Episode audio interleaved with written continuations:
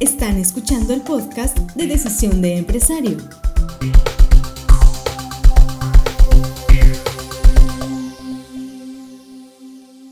Hola, ¿qué tal amigos de la revista Decisión, la revista más importante de negocios de Colima y sus alrededores, del occidente del país. Bienvenidos a este podcast, es Negocios en Voz Alta. Yo soy Sergio Ursúa y tengo el gusto de estar con Pedro Fuentes García de OPA Asesores en Seguros para que nos platique, para que nos desmenuce la parte de cómo ser un agente de seguros, cómo asesorar a los demás, vaya, cómo darle seguridad a la gente. Pedro, bienvenido a la cabina de Decisión de Empresario. Gracias, Sergio. Muy buenas noches.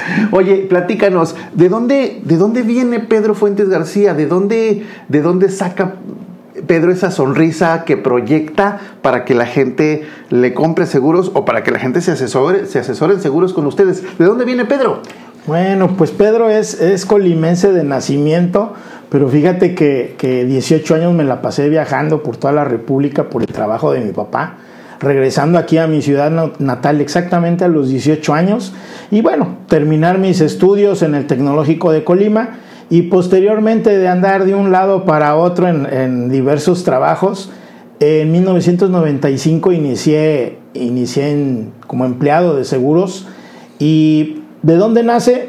Pues fíjate que nace de que vi que los agentes de seguros no estábamos tan preparados todavía para la venta. Era una cuestión también que, que, he dicho yo que la ley no nos ayudaba mucho, ya que en ese entonces nada más para ser agente de seguros se pedía primaria.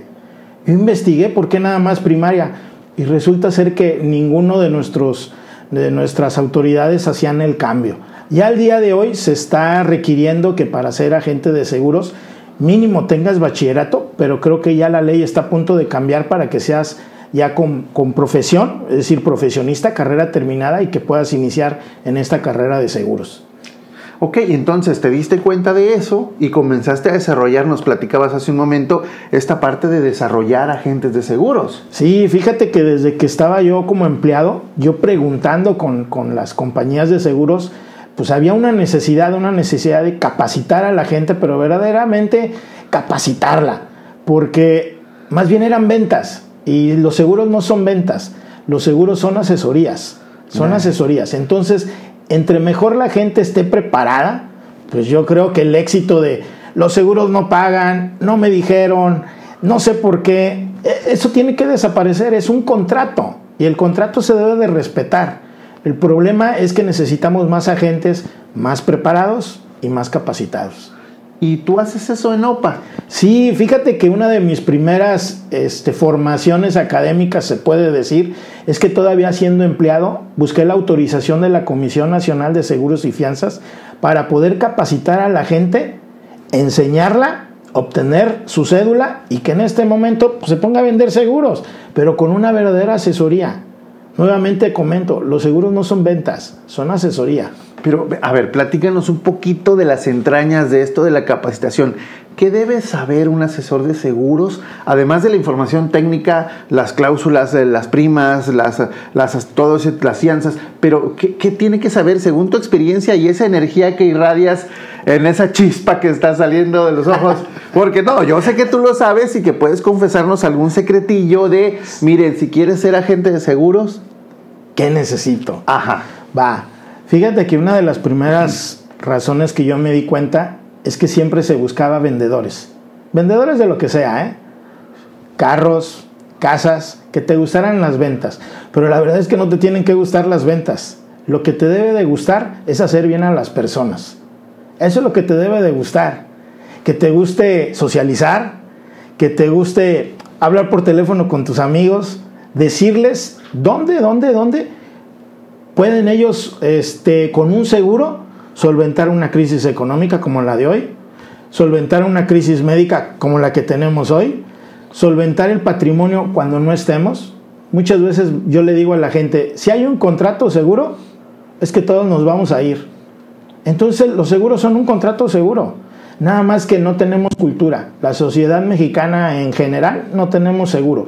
Un dato bien importante es que Todavía en el 2020 yo creo que vamos a cerrar con menos de un 15% de personas con seguro de vida y un Y a pesar de la pandemia, no vamos a llegar a más del, más del 20% en gastos médicos. Falta mucho por hacer.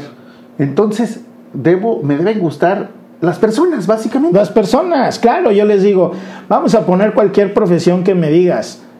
Eh, si eres, un, si eres un, un médico, ¿te sientas en tu consultorio y esperas pacientes?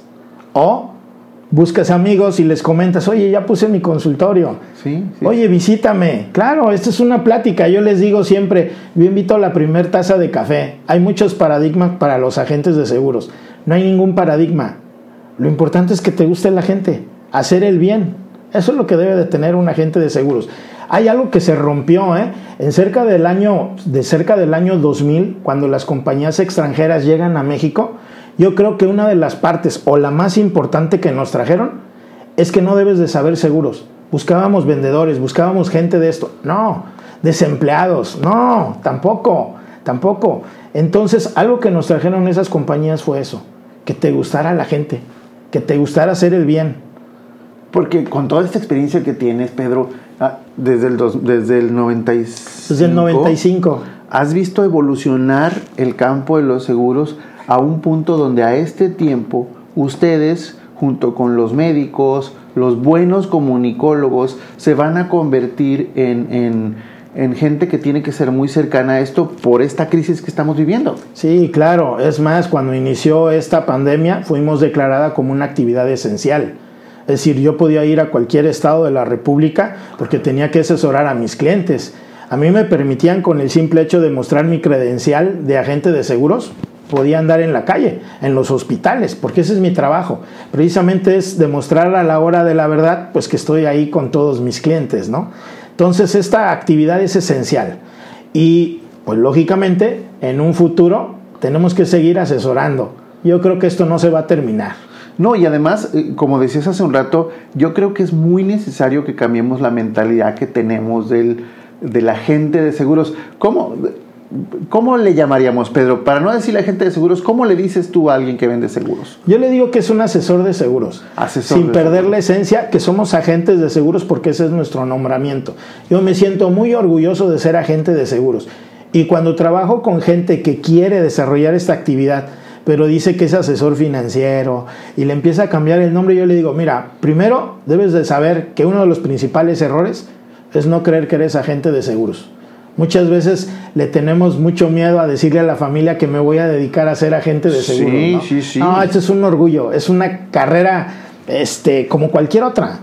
Apasionante por lo que estoy viendo. Ah, bueno, imagínate, imagínate si no es apasionante que alguien que de pronto tiene una situación médica como la que hemos vivido y de pronto me hablan y ves la cuenta y un millón de pesos y de pronto nada más tiene que pagar el 15 mil pesos de su deducible. Dime si esto, ¿qué se perdería de patrimonio, no? O cuando chocas en un carro y todos los integrantes van al hospital, la cuenta también, tu patrimonio que es tu carro, 500, 600, 700 mil pesos, y que nosotros te lo reintegremos. Eso es lo que hacemos. El ahorro. Estamos viviendo ahorita una verdadera época de crisis para el retiro. Es decir, gente de los 60, de los 50, no va a tener para su retiro. ¿Por qué? Porque estamos acostumbrados a que el gobierno nos dé nuestro retiro. Yo creo que eso debe de cambiar. Y una de las mejores formas de cambiarlo, pues es mediante un seguro. Todos tenemos que comenzar a ahorrar. No nos queda otra, ¿eh? Qué interesante, amigos, qué interesante. Entonces, a ver, te llamamos, tienes un equipo, muchísima gente, y, y dices, y quieres añadir más, estás buscando añadir más gente. Sí, claro, es que por población yo creo que aquí en Colima somos apenas alrededor de 150 personas que nos dedicamos a la venta de seguros nada más. Para una población en el estado de Colima no nos alcanza el tiempo para estar visitando gente. Necesitamos más gente que le interese esta actividad. A ver, a ver, a ver, a ver. Entonces, si nos están escuchando y si yo tengo qué características soy apto para ser agente de seguros, eh, eh, asesor de seguros? Nos, nos decías que te guste la gente, pero ¿qué más? ¿Qué habilidades personales debe tener un agente de seguros? Un agente de seguros, un agente de seguros como tal, debe de ser ampliamente sociable. Que le guste la calle, que le guste socializar, Sí, conozco a muchos. que le guste hablar, Sí, que no pare, que no pare, que no sí. pare, de esos que cuentan chistes, de esos que son, esos son los que nos interesan. Porque para ellos es esta carrera. ¿A quién no le gustaría decirle a muchísima gente lo que cuesta un seguro de gastos médicos? ¿A quién no le gustaría que le dijeran? ¿A quién no le gustaría que le dijeran cuánto puede ahorrar? ¿100 pesos? ¿200 pesos a la semana? ¿A quién no le gustaría? Para que tu familia esté tranquila, que tus hijos vivan tranquilos si no estés. Digo, yo creo que es algo interesante para cualquiera, ¿no? Por eso yo digo, yo invito a la primera taza de café. Las demás este, tazas de café van por cuenta de los que se animan y los que dicen, yo, este, yo quiero estar en tu equipo, ¿no? Estamos hablando de que desde el, desde el 95 además estás compartiendo lo que haces con muchísima gente. Sí, es correcto. Desde el 95 estoy haciendo esto y bueno, yo les digo, ¿sabes qué? Déjame explicarte qué es porque si te lo platico me apasiono. Yo soy un apasionado de los seguros.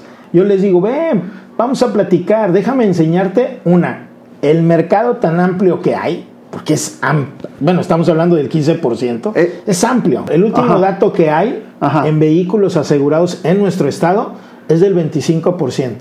Hay un 75% que no está asegurado. Pero, ah, y todavía no es obligatorio el seguro del vehículo. En nivel federal ya es obligatorio, pero lo pusieron bajo una restricción, yo pienso que política, ya que no te obliga a tenerlo. Simplemente te dicen que es obligatorio, pero no hay una obligación de multa. Vaya, si, si yo voy circulando y me piden el seguro y no lo tengo, no va a pasar nada. No, porque te dan unos ciertos días para que puedas tener tu seguro lo enseñas y simplemente la multa deja de existir. ¿Tú crees que eso tiene que cambiar para que modifiquemos nuestra cultura del seguro en México? Sí, claro, por supuesto. En algunos países no solo es obligatorio, en algunos países cuando chocan, por ejemplo, dos vehículos, por ejemplo en España, chocan dos vehículos y el vehículo, si detectan que no tiene seguro, lo obligan a pagar una multa, pero además, lo que no ocurre aquí en México, ¿Yo qué culpa tengo de que me haya chocado una persona que no tiene seguro? En España hay un fondo en el cual te reparan tu vehículo. Si tuviera situación médica, van y, pagan todo, pero todo eso es de las multas. Hay un fondo que crea el gobierno para hacer todas estas casos. Aquí no lo hay. Yo les digo, ¿quieres saber quién no tiene seguro? Ve y tómale una foto al corralón. Ah, sí, sí, sí, claro, sí, sí, sí. O sea, con 25 años de experiencia, Pedro, yo creo que incluso deberíamos pensar en uh, intercambiar ideas, gobierno y aseguradoras y eh, agentes asesores de seguros para buscar soluciones, porque terminan siendo bolas de nieve para el que chocó, para tránsito y vialidad, para las aseguradoras, para el que chocó y no tiene seguro. O sea, vamos mejorando todos, ¿no? Sí, claro que sí. Mira, hace, hace un año fui presidente, fui el primer presidente aquí en Colima de lo que viene siendo la Asociación Mexicana de Agentes de Seguros. Y te das cuenta que necesitamos mucho por hacer. Necesitamos cuidar nuestro patrimonio. Pero además recaemos en una, en una falta de cultura de seguros.